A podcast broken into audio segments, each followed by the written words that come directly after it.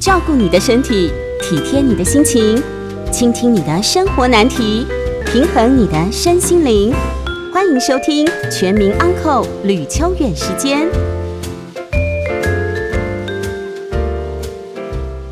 欢迎收听九八新闻台每周晚上八点播出的吕秋远时间，我是吕秋远哦。那么今天呢，应该是我们就是过年前的最后一个时间哦。那么在新的一年即将开始的时候，先祝各位听众朋友来年哦虎虎生风，如虎添翼，这个吉祥话都一定要讲的哦。但是在想这个吉祥话的时候，其实我有一年过年的时候啊，在除夕夜那一天。那那天呃，其实要回去，从基隆要回来台北，因为我老家在基隆，可能陪爸妈吃个年夜饭，然后要回来的时候，那回来会经过新生南路上有个麦当劳，那个麦当劳哈，呃，晚上还开着。那么我有看到几个老人家，他就趴在桌上，然后就好像也没事干，或者是就点杯饮料放在桌上这样子。那其实经过的时候会觉得，就想他们到底曾经经历过什么样的故事。当然，每一个人的呃，就是年轻的时候，乃至于中年，乃至于到晚年，际遇都不一样。但是在即将我们迈入岁末年初的时候，我觉得有一个议题我们是可以注意，而台湾哦，现在在这方面的著作开始出现了，但还是不多。那么，当然，我们检讨台湾的呃所谓的老年化社会的时候，要讨论的呃或者要借鉴的一个国家就是日本。那么，日本在过去其实它老年化的情况可能会比我们严重。那这部分我们待会有邀请到一位来宾哦，来跟我们讨论到这个议题。那因为我自己本身也不确定，这位来宾哦非常的特殊哦，为什么特殊哦？我们刚刚在聊的时候，他说他有四分之一的日本血统，想必他日文也非常好。因为我们刚刚在看他的名字的时候，我们还做了讨论一下啊、那么他本身呢，就是在日常生活或网络当中比较常使用的名字，呃，是日本名。那么呃，本身来讲，但是他在台湾，他的过去都是在台湾长大，只是他的工作跟日本因为很多的因缘际会。所以他跟日本的关系非常的浓厚。那么也到日本，呃，常住了十年以上。我讲以上是说比较明显的是，当时他在华视的时候，有派他到这个日本去。那在日本做特派员，这是一个非常重要的工作，因为等于是他扮演了电视台跟日本之间的所有的联系，那包含日本的社会现象、文化现象、政治现象，都由他来做第一手的采访。所以，我们今天邀请到这位福泽桥，福泽桥，福先生你好，福泽呃福泽先生你 好，哎，吕律师三你个好字，三个字，福泽先生，福泽谕吉，你为什么会选福泽呢？ 你问我阿妈，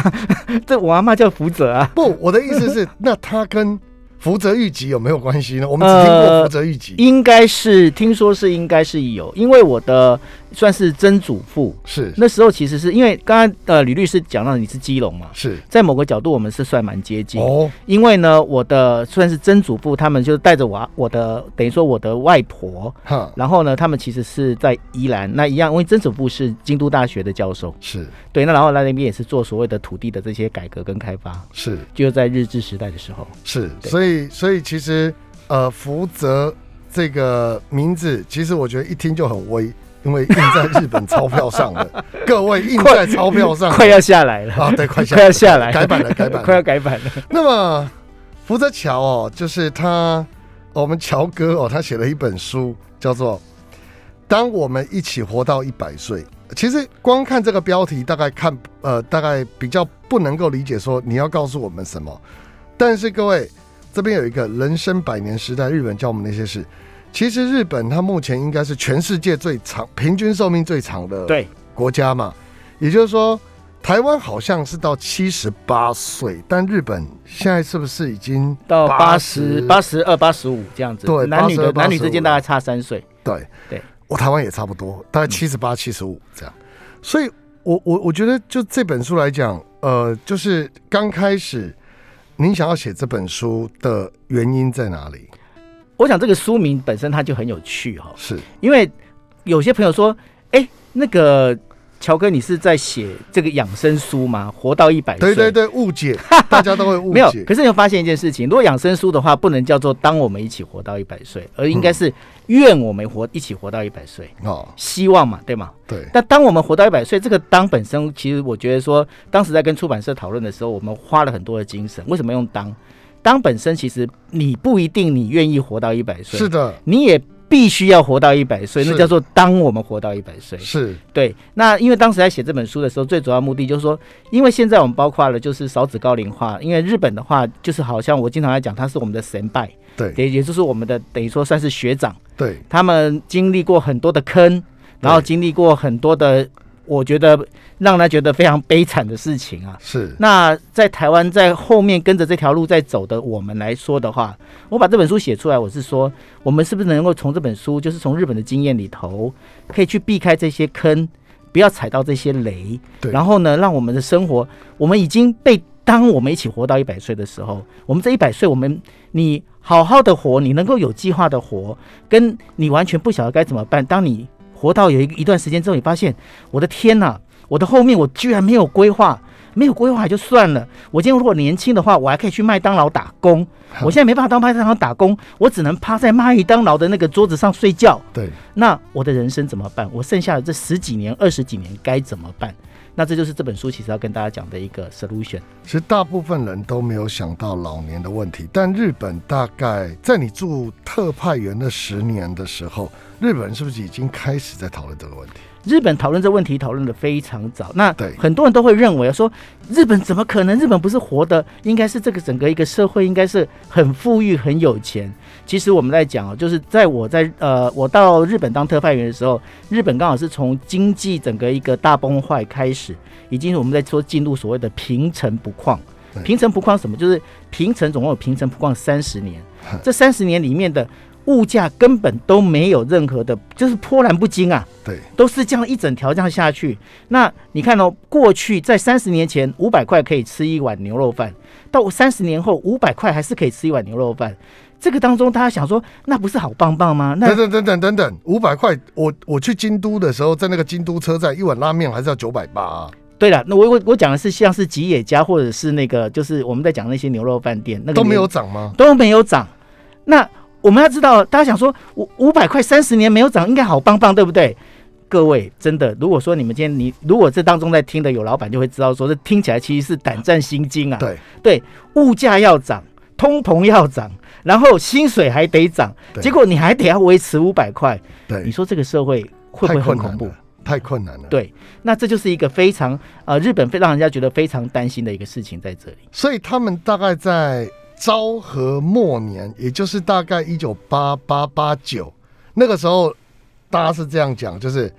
呃，东京的东京的土地等于加州的土地价值，而加州的土地呃，而全日本呃全加州的土地价值，就是说跟日本全岛的土地价值比起来，基本上还比不上。没错也就是说，基本上当时它的泡沫经济已经到一个高峰，是，那之后就没有再起来过了嘛，没有之后是整个崩下来，就没有再起来过，就没有再起来过，就这三十年里面根本都没起来，even 到现在。所以到现在，很多人在讲说，呃，就是包括现在大概日本三十岁左右的这一群人，是他们经历了所谓的求职冰河期。是。什么叫求职冰河期？因为过去随便找工作，随便有工作，哎对对随便赚，随便有钱。对对对，但求职冰河期是你要找工作，你还不一定有工作，而且当时还是怎么样？所谓的年功序列制崩坏，终身雇佣制嘛，终身雇雇佣制也崩坏，对全部都崩坏的时候，你就觉得我进到公司，我们完全没有办法有保障。然后公司又告诉我说，你必须要对公司忠贞，你不能兼差，对所以搞到最后就是大家都穷，都穷的话，变成说整个社会的物价起不来，起不来状况变怎么样？你今天又包括了变成是少子高龄化，因为大家不敢结婚，不敢生小孩，是不敢结婚，不敢生小孩。过去本来以为都是最棒的，叫做什么国民呃国民年金。那国民年金，大家会想说，国民年金对啊，我在工作的时候我有缴国民年金。各位要提搞清楚一件事情，你现在缴的国民年金不是不是就摆在那边嘞、欸对，因为你现在是缴的国发民给现在的人， 发给现在的未老来人的，人养你，对，那所以你要想想看，当这个金字塔变成是一个倒的一个金字塔的时候，养你的人越来越少。对也就是说，当你现在捐哎 出去，没有我讲捐出去好像有点怪哈、啊就是你当今天你付出去的这些钱，你后来你可能越来越收不回来。对，非常有可能，对，因为养付接下来要付国民年金的人变少了，是，可是现在的人是用我们现在的老年人是用我们现在缴的钱，对，然后未来的人来养我们。那如果钱不够的话，这是一个非常恐怖的问题。对。那日本人在之前就面临这个问题了，日本人现在就面临到这个问题，嗯而且当年在设计国民年金的时候，设计日本人的一个我们在讲的他的寿命的等于说上限，设计在八十岁，设计在八十岁，所以他大概是抓两千万，对，两千万你就从六十五岁退休到八十岁，等于说让你你退休大概呃从六十五岁退休之后大概活个十几年，那然后就是他们大概是这样的一个计算方式，抓平均值中位数嘛，对，抓了中位数，所以两千万。后来发现一件事情，哇，出完状况了，完蛋了，大今家越来越长寿，所以当你活越久，你越惨呐、是你当时本来以为说国家这个国民年金我已经有缴钱，我应该可以养我，sorry 没办法，对。那没办法怎 么办？那这就是他们现在老人遇到的问题。所以就你的观察来讲，这从你住日本到现在，就是偶尔或者经常会去日本观察，以这个状况，日本的经济情形或者一般我们讲不讲高层，不讲呃，就是说太好的，一般日本的情况跟台湾比较起来，它经济并没有特别的好咯，并没有，并没有，并没有压力很大，呃，其实相对比台湾的压力更大。这个当中可以去岔出一个题目啊，就是说，其实我最近我还在跟我我在我的这个部落格上面，我也跟大家提到一件事情。嗯，我想吕律师可能很难相信，在日本有高中高中女生，嗯，她是完全买不起卫生棉。哦，那他们没有卫生棉怎么办？他们生理期来的时候怎么办？他们去餐厅拿餐巾纸，去垫在他的那个就是他的底裤里面，对，然后去这样。所以说，后来现在日本有很多的这些地方政府，他们怎么样？他们开始在女这个是女生的公共厕所免放置卫生嗯棉，让你可以去取用。是那我只要提这东西，每个人都会讲说，怎么可能？日本怎么有出现状况？对不起，就是有可能。是，对，所以整个日本的情况也间接的导导致了老年在面临自己生活上、经济上的一些困难的时候，政府不见得帮得上忙哦。既然政府他一直很想帮忙，但是我必须要讲，政府要帮忙，其实回到了根本的问题。你整个社会是属于高龄少子化，是，政府要帮忙，就是我没钱就是没钱嘛。我今天我心我有我心我心有余，但是我力不足。是，所以呢，这本书其实要一直要告诉大家一件事情，就是说不要期待国家的制度可以养你，你要先好好的把自己的未来规划好。好，那很谢谢负责乔跟我们讲，乔哥跟我们讲这些我们不知道的事情哦。我们带广告回来跟呃，再跟乔哥聊一下，他在书里面有提到的这个名称叫做“一亿种人数孤独”，还有所谓的“孤独死”。 哎虽然要过年前哦，我们听一下，还没过年没关系哈。 但大家会觉得哦，这不吉利，今把的公戏尽啊逮鸡，不是啦。我们聊一下这个状况，因为其实新年新希望，我们该为自己的老年打算。我跟各位讲，我也是最近哦，中年到了一定期间，开始在思考一个问题，就是老了要怎么办呢、这个其实是大家都要去面临的，不是你有钱没钱的问题，而是你整个人生或者生活品质。你现在弯腰觉得是一件很简单的事情，你觉得现在走路从忠孝东路一段走到四段是一件很简单的事情。过了一定年纪之后，其实整个心境跟生活会变得很大的不一样。我们待会儿来继续聊。欢迎回到九八新闻台吕秋远时间，我是吕秋远哦。那我们今天邀请到是福泽桥，福泽桥，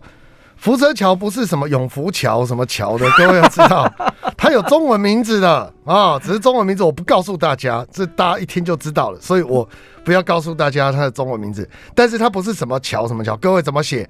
福泽谕吉知道吧？福泽谕吉那个日抄上面那个啊，那么呃福泽就是呃福气的福，沼泽的泽，福泽桥呢不是那个永福桥、中正桥那个桥啊，旁边没有木字边，所以呢这是一个日本名字，因为他呃乔哥的外婆姓福泽，那么基本上他在呃平常我们讲说他的呃网络上面的使用，还有他日常生活当中，就是写文章啊、专栏作家，就是用福泽桥。各位如果上网去搜寻，可以搜寻得到。那么乔哥写的这本书叫做《当我们一起活到一百岁》。刚刚上一段他讲，当这个字就是有一天呐、到这个时候你该怎么办？好、那这个部分，因为我们其实台湾才刚起步，在思考像长照或者像是一些老年化社会的准备，刚起步而已哦。那么日本在这方面起步有几十年了，所以我们今天邀请到他在过去观察的这些经验这么丰富的情况之下，请我们乔哥来为我们做介绍。所以乔哥，刚刚你提到的这个部分哦，在你书里面，呃，有提到说日本人，这当然是首相是首相讲的嘛。是那首相说一亿种人数孤独，嗯，这个他的意思是什么？因为呢，其实日本他们现在遇到最大的问题哦，就是孤独、孤单的问题。对，所以呢，我们知道，就是说，呃，全球第一个设置所谓的孤独大臣的国家是英国，对，第二个设置孤独大臣国家其实就是日本。是，那日本他们本身的这个孤独的一个情况非常严重，那这当中哦，也是要变要跟这个现在正在收听我们节目的所有朋友，尤其是男性朋友哦，绝对要呼吁一件事情，呼吁什么什呢？请你们要好好的爱惜你们身旁的另一半。对对对对，推你晒太阳是推你去选 奶，就是安那啦，知道吗？真的是这样。为什么是这样这样这样？就是说过去哦，过去日本他们经常是这样。过去他们日本他们其实是比我们台台湾更加的所谓的重男轻女。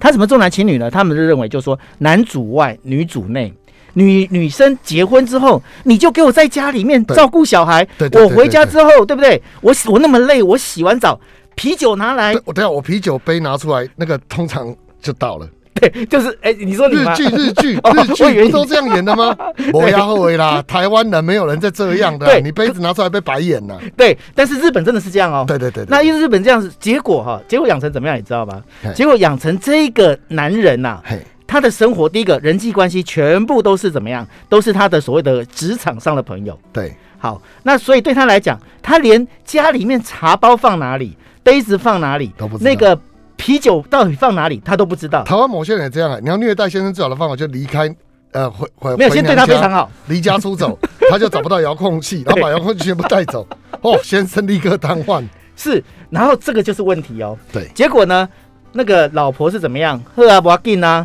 对不对？你今天你你会给我摆官架子、官老爷架子，好，我就忍。对忍到六十五岁，你退休了。因为日本有个规定，日本规定就是说，因为老婆是因为在家里面当主妇，她没有办法有劳保，对，所以你所攒下来的国民年金跟劳健保的那个费用，一半要 归她，台湾现在也是的，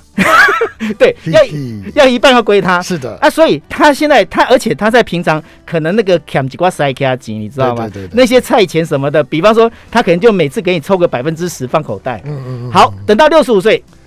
这个我们在讲说，不要讲说大老婆，就直接老婆反击就来了。对为什么老婆反击来？好啊，小孩都已经结长婚，大了都已经都已经出去嗯嗯了，嗯我们空巢期了嘛，对你又没办法在外面赚钱。我在这个里面，我这一段时间已经忍受那么长一段时间了，老娘要出去好好的去享受人生，我要去旅行了，嗯，所以呢，就好拜拜，那叫做熟年离婚。不，我我们讲了有一个叫族婚，对族啊，嗯，就是族婚。宾呃宾族那个族啊，对，族婚，它的意思是不见得是一定要离婚呐、也有可能是两个人就分居。族就是毕业的意思。对我从婚我从离婚当呃我从婚姻当中毕业了，对，但原则上来说，很多女生她就决定不跟先生住在一起，或是干脆就跟先生提出我要离婚。，对，好，这个问题在这里哦。是当先生所有的他的人际关系跟他的生活方式，他的全部都是在公司里面。对结果他回到家里面，老婆不管说我今天有没有跟你离婚啦， 我今天就是麻烦你自己好好的照顾你自己哈。对，对对，完蛋了，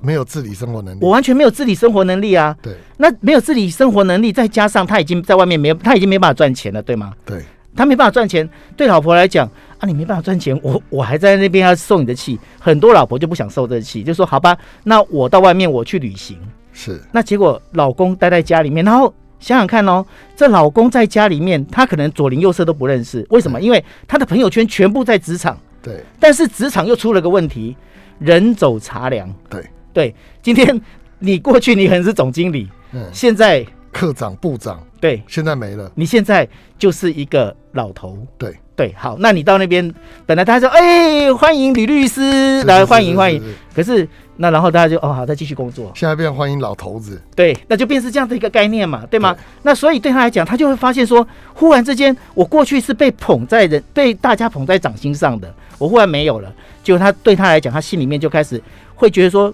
自我肯定自我否认，说否认之后，他就会开始待在家里面。待在家里面，慢慢的，他不想跟外面去接触。他在家里面，他在怎么，他就可能说，可能叫等于买那个，他连叫 Uber E 都不会，啊，他他他可能就是直接泡面，直接泡水。哦，那所以日本后来就发现很多的这个，我们就回到了所谓的刚才讲的孤独死。为什么？因为他再也不跟别人联络，因为他觉得我好像我跟人家联络，我好像对这社会我已经没有用了。所以日本男生到了老了以后，普遍来说，但不是每一个人都适用，但是不是比较不会过生活？日本男生很多都不会过生活，很多都不会过尤。其是我们在讲的这些昭和大叔， 对，昭和大叔非常不会过生活，因为对他们来讲，我就是要当企业战士，我就是要为公司努我就力。把钱带回家。对啊，我把钱带回家，你把你把家里养好就对顾好就好了。对，结果就造成这一个很大的状况。所以在日本里面，这个孤独死，老人的孤独死里面，最多最多的其实就是在于这个男性的部分。但我现在比较好奇的是，性别平权这件事，嗯在日本似乎很难实现。很难，对，那这个部分，难道我我我觉得，难道说为什么在六十五岁这个情况之下，女生就突然变得她勇敢的去追寻自我？为为什么会有这样的落差？就是说，她不是接着会继续顺从先生，顺从到过世，或者先生看到这种前车之鉴，我前辈都这样，难道我不会想要做一些调整吗？那我觉得我反问我反问律师这一件事情啊，他今天我也没跟你离婚呐、啊是，我只是让我自己在外面过生活，你好好过你生活，我也不用照顾你啊，那为什么她会这样想？为什么女生因为你突没有然会这样想？因为你已经没有你没有生产能力啦。所以他一直，其实他这一一直可能从二三十年前，他们就是室他就友已，经抱着对，呃，有一天钱领完了，呃，我我没有赚钱能力了，我已经不是提款机了，他就会把我丢掉了。这绝对是会有的。啊，对，为什么会有这样的一个状况？很简单，因为呢，这当中你要知道，在这一段时间里面，所以我们在讲的，所以刚刚在讲的大前提是怎么样？如果老公在结婚之后没有好好善待老婆的但但话，大部分都这样啊。啊，就是因为这样啊，那今天人难道不会反不会反弹吗？当然会反弹啊。但那个文化的文化的，呃，就是在因为这一本比较像文化学哦，对，在谈这个文化的时候，这些日本女生难道她在过程不会跟先生反映吗？他们在过程会跟先生反映，可是先生先生就讲说，我在外面赚钱，你在那边给我大小声什么？哦对对对对对对，就是会这样。不是就这样子那他吗？不会看到前辈后来的下场，这就是很多人就是不懂得去看我这本书的原因在这里啊。是对，因为这就是很重要一点，就是说很多我们在讲说，这就是为什么我们看到坑要去懂得避坑，对，但是会避坑的人真的是少之又少，是少之又少的原因就是在于，就很多人没有去把事情想得那么远。对，对，那你回家你就对老婆，说实话，我觉得说人跟人相处本来就是一种互动，对，那你今天你要对，所以我我还是再度呼吁，不要因为你现在刚结婚，或者是你才结婚到一半，真的就是好好对你老婆很重要，因为这个对你未来来说非，因为女生绝对活得比男生长。所以孤独死或者一亿种人数孤独这个部分是男生比较多，这个部分应该是这么讲，这个部分如果是年长的部分，对年是长年长的部分是男生比较多，因为哈，在日本的话，我们在讲说日本，我经常在讲说有一种叫做欧巴桑军团，哎，是什么叫欧巴桑军团？大家如果有去大阪哦，以后有机会去大阪，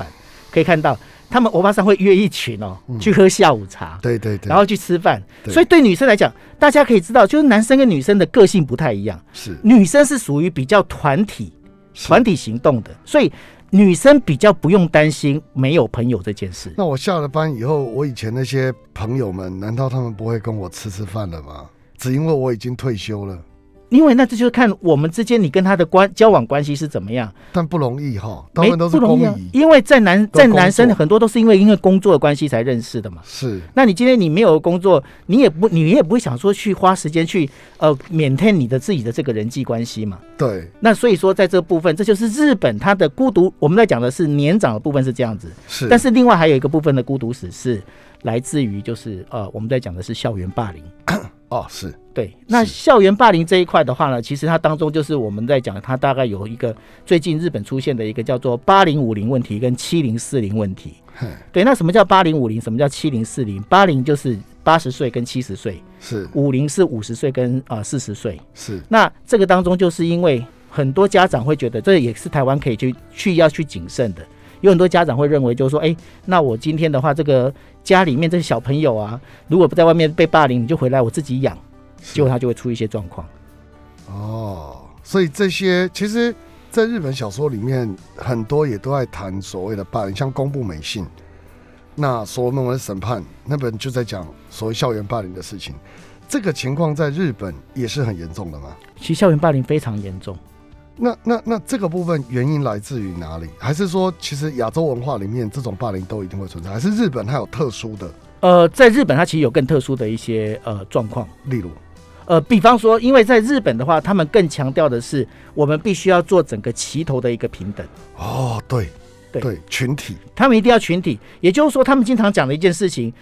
榔头是专打跑出来的抗，对也就是说，你这本要跑出来，我一定把你敲下去。对所以他们要求的是，你不要不一致。对那当你要求一不要不一致的时候，其实就很会容易发生霸凌这件事。对，尤其是如果有些特殊生或者有些想法跟人家不一样，是我就是硬要干掉你，我看你就不顺眼。对你就是要跟大家整体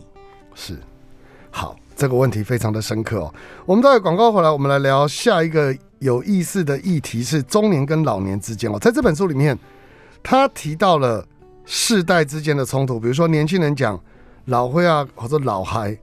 到底下面有说老嗨哈、老嗨为什么会有这样的世代冲突？还有就是就中年人来讲，有没有所谓的中年冲撞大叔？到底昭和过渡到平成？乃至于到现在它的差异在哪里？我们待会儿来继续聊。欢迎回到九八新闻台，吕秋远时间，我是吕秋远哦。那我们今天聊的是，当我们一起活到一百岁，其实我觉得新年新希望，真的要替自己规划了。我常讲，记得要写遗嘱啊、记得要想一想，我们新的一年有哪些的事情要做，那能做的有多少？未来十年、二十年能做的、该做的又有哪些？想一想，好、至少要想。所以呢，我们今天邀请到福泽桥乔哥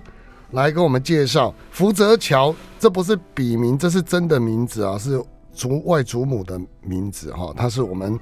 这个台湾人，但是他有一些日本的血统。那么，当然日文也非常好，因为他毕竟在媒体啊，华视曾经派驻他到日本去十年啊。所以，我们今天来谈这个部分的时候，我们刚谈完老年，中年呢？中年这些人，其实他们大概应该是平成初期吗？还是平成？差不多平成初期。对，因为平成现在已经三已经三十年过了嘛，对那然后再加上现在是呃令和四年嘛，对，所以大概是这个这段时间，所以就如是果昭和以末年一直到呃平呃令呃平成初年这一段的，对，对，所以平成时期的这些，我们讲三十五岁甚至到四十岁，这些人跟昭和时代，比方一九七零年出生的人会有什么不一样？呃，最大的不同哦，对他们来讲，他们心态里面，他们觉得说，我们所有社会最香甜的果实，都被你们拿走全部你被你们这些昭和大叔吃掉了。啊？对啊，那不是跟台湾人一样吗？我我们也是这样想啊。对，那所但是呢，这些昭和大叔们，他们有些人是站着茅坑不拉屎啊，嘿，他们就直接卡在那边不走啊。那不走的话，就造成他们就是对这些年轻人，就应该是说现在已经进入中年了。对，这些中年人就开始心里面会有反弹，嗯，他们开始会觉得说，那我到底要做什么？所以日本的这个整个目前社会状况其实会非非常的奇妙。老年人其实他们有很多的这个资产在身上，嗯，中年人呢，他们是一个从这边过渡过来之后，他们会觉得说，因为第一个制度上面我没办法兼差，因为日本过去对于兼差企业对于兼差这件事情其实抓得非常的严，是是不准兼差的。是，那所以呢，我今天我又贫又穷，我三十，我刚才提到的那个状况，三十年的那个牛肉饭就是五百块，一直降三十年都没有变对，你就知道那整个社会的经济活动其实是停滞的。对，它停滞的状况之下，对这群人来讲，这群人就是觉得就是反正我就是随波逐流，所以他们叫做所谓的冰求职冰河期，是奇妙的出现了，就是在。平成的末段一直到现在的这个年轻人，我们在讲的大概就是 Z 世代，也就是大概是呃十几、十九、呃十八、十九岁一直到二十五岁这段时间的这群年轻人，他们完完全全的反扑。什么样反扑？他从高中开始，从大学开始，他学习在玩股票。嘿，他学习开始玩各种不同的东西，然后他不再对企业忠贞，而且他不再认为就是老板，我就必须要听老板的。嗯所以而且在包括整个社会开始去解禁所谓的兼差这件事情，他们开始四处兼差。对他们来讲，他们觉得追寻自己才是最重要的，我不要再忠诚于整个企业、整个这个大文化里面。嗯，所以日本整个社会在走这样的一个状况。那这当中，其实刚刚律师提到这一点，最最惨的那一群人，其实就是现在的中年人。嗯，现在中年人其实是最悲惨的，为什么？因为底下的人会觉得说，你就是因为你们不反抗，嗯，所以呢才会造成你们现在那么的落魄。嗯，上面的人会觉得说，你就是听我的就好，难道我教出来，我你是我教出来的徒弟，难道你不懂这件事情吗？嗯他们承受了两边的压力，所以这是现在中年人最惨的一个事情在这里。但中年人这些人，他们会呃，就是就这个日本目前的普遍文化来讲，他们会想要去冲撞这个体制吗？就目前我所我所看到的整个社会现象来讲，他们不是想或不想，而是他们不敢，还是不敢？还是不敢，因为没有底气，没有底气啊！是没有底气的原因是因为我的钱就不够啊。可是他们的很很有趣哦。日本，我我前两天还看一个网站，叫做一百万日元买一块土地跟房子，是在很多像长野啦、嗯东京近郊，其实就有可能你用一百万买到一间房子，一百万日币啊，各位，一百万日币买到一间房子，当然整理再说啦，嗯，那不知道怎么整理哈。但是那个很多的老人家，他跟台湾不一样。台湾你想想看，我们老人家为什么可以画自己的跟党？台北市哈，林北林民国六十八年的时候，哈，中美断交，我买了台北市的五间房子，哦，起码后给啊，随便嘛，你孩子一定要看我脸色嘛，嗯，因为我不动产，台北台湾就很奇怪，即使少子化慢慢出现，还是只涨不跌。那日本，我我真的想说，日本一瓶在京都捷运站交汇点一瓶二十万，一瓶二十万，二十万在京都的捷运站交汇点呢，把乌丸浴池好了，你到你到这二十万你能买哪里？二十万你大概就是台北、新北以外的地方了。那这个东西就很有趣的是，老人家他的资产到底是什么？是现金吗？还是股票？他应该不是不动产吧？呃，老人家的这个身上有很多的资产在身上哦。那不过先回到刚刚吕律师提到的有关长野那个、哦嘿，如果吕律师你有兴趣的话，嘿嘿嘿我带你去买一间哈、哦，就是三十平，嘿，五万台币，哦，五万台币鬼屋吗？啊。鬼屋没有，不是 鬼屋，而且我跟你讲，那个整整栋里面还有温泉，而且离滑雪场又近，长野在长野。但是我后面还没跟你讲完，还是那一整栋那一整栋那个我们在讲的，它是一个集合式建筑，是它总共是有五百多户，目前住在里面的大概只有三到四户。啊？ OK，好，在这当中大家仔细看哦，这就就是我们在讲说，有时候你要去看门道，是什么叫门道？这个五百多户的这一个集这这一栋集合建筑里面，它需不需要管理费？要它需不需要修缮费？要这些修缮费跟管理费，还我水电水电夯不啷当加起来，我算过了，一个月至少要十二万台日币，币来的，台币。算了，谢谢，我租房子就好了。啊 对， 还没修缮呢，对那个五万绝对不可能是，它只是个产权嘛。没，有，因啊我为要修缮吧。没有这五万，其实他房子，因为我我自己亲身去看过，嗯，因为为什么会去看过？因为当时就是有当地的不动产要找我过去的一个老板，是然后他就讲说要请他，那时候刚好那是 COVID 之前嘛，就问说，哎，要不要去那边哦？那整个把它买下来的话，可以直接就是那边做一个有点像那个呃，就是度给假村没有，就是算是度假村也好，也因为它是滑雪胜地嘛，在长野那边。然后呢，就是说，哎，度假村也好，那也可以给台湾人来住这样子哈、这个有点像旅馆这样子一个那方一式。户五万，三百户，我们就一千五百万砸下去。但是我跟你讲，后面的买一整个整维修片费维修费用真的贵到一个离谱啊！没有啊，如果是疫情就没办法，如果是是非疫情，台湾人大批跟旅行社合作住那边。没错，那这个当中就是在讲说，日本有很多，如果大家觉得它便宜，一定它后面一定有有一些美眉杠杠，对你比嘛，较看就清是楚。我现在想维修费，可是我的意思是说，你看哦，日本就是因为老年化跟少子化之后，它整个不动产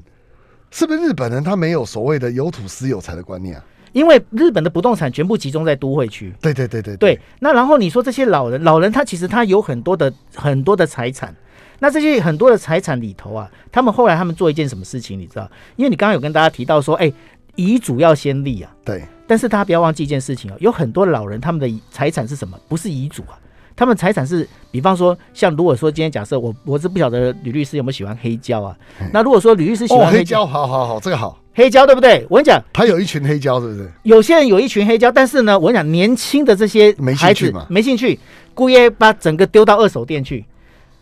丢二手店好可去，惜那哦结果二手店赚到，你知道吗？对对对对嗯对，那所以呢，很多老人就觉得啊，这不孝子孙呐、嗨这不 OK 啊。反正他也不喜欢我的哎黑对，胶，，好，那他变成是怎么样？现在日本流行一件事情嘿，我还活着，我自己来卖，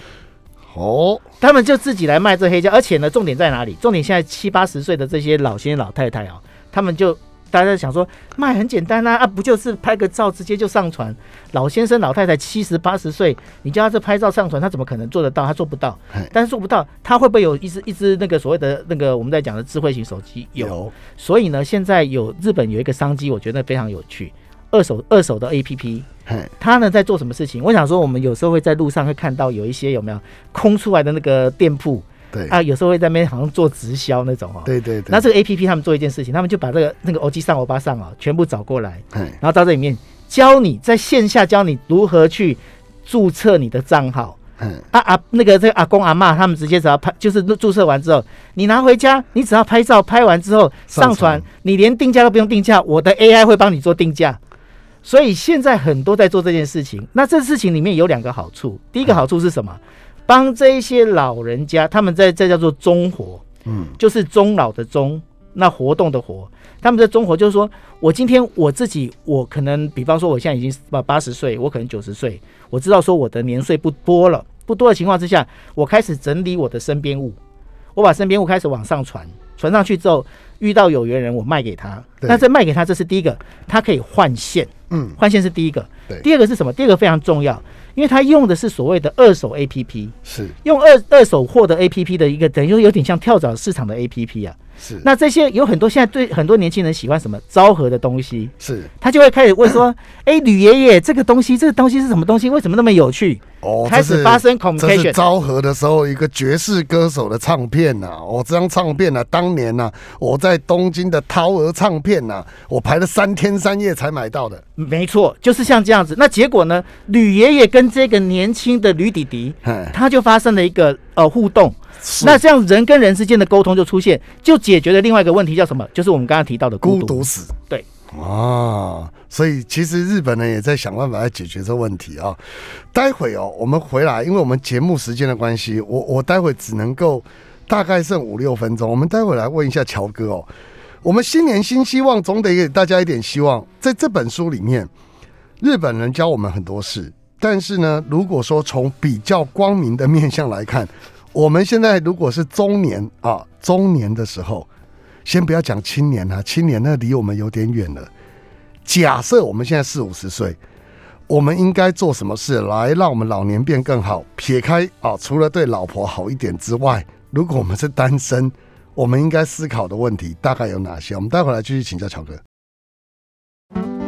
欢迎回到九八新闻台吕秋远时间，我是吕秋远。我们今天邀请到福泽乔乔哥来为我们解释当我们一起活到一百岁这件事情发生的时候，我们最后可以给听众朋友什么样的建议？乔哥，你觉得哦，我们现在如果是中年，不管有没有配偶，呃，或者我们单身，你觉得不要去重蹈刚刚讲的这些覆辙的时候，我们现在还能做什么？我们现在马上可以做的一件事情，是，把你过去的所谓的人生计划、人生 plan 的那个 pattern 嘿，全部打散。哦，什么叫全部打散？过去我们的人生 pattern 是怎么样？就是说，我们从出生开始，我们进入学习期，一直到二十岁是我们的学习期，对，二十一直到六十五岁是我们跟社会、我们社会工作、我们跟人际互动的这个社会成长期。是，然后到六十五岁，一直过去我们在设定是到八十岁，是我们的退休期，也就是我们到时候我们叫中老期。是，过去我们的我们的人人生 pattern 其实是这样。是，必须大家要改一件事情，改什么事情？五十岁做一个阶段，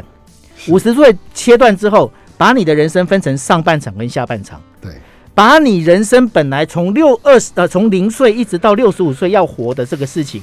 全部压缩在五十岁里面完成。嗯五十岁之后，你要重新去设计一个你的第二人生。嗯那第二人生是什么？因为在过去，我们在这个前面的这一段时间里面，因为我们的学习成长期我们是不能断的。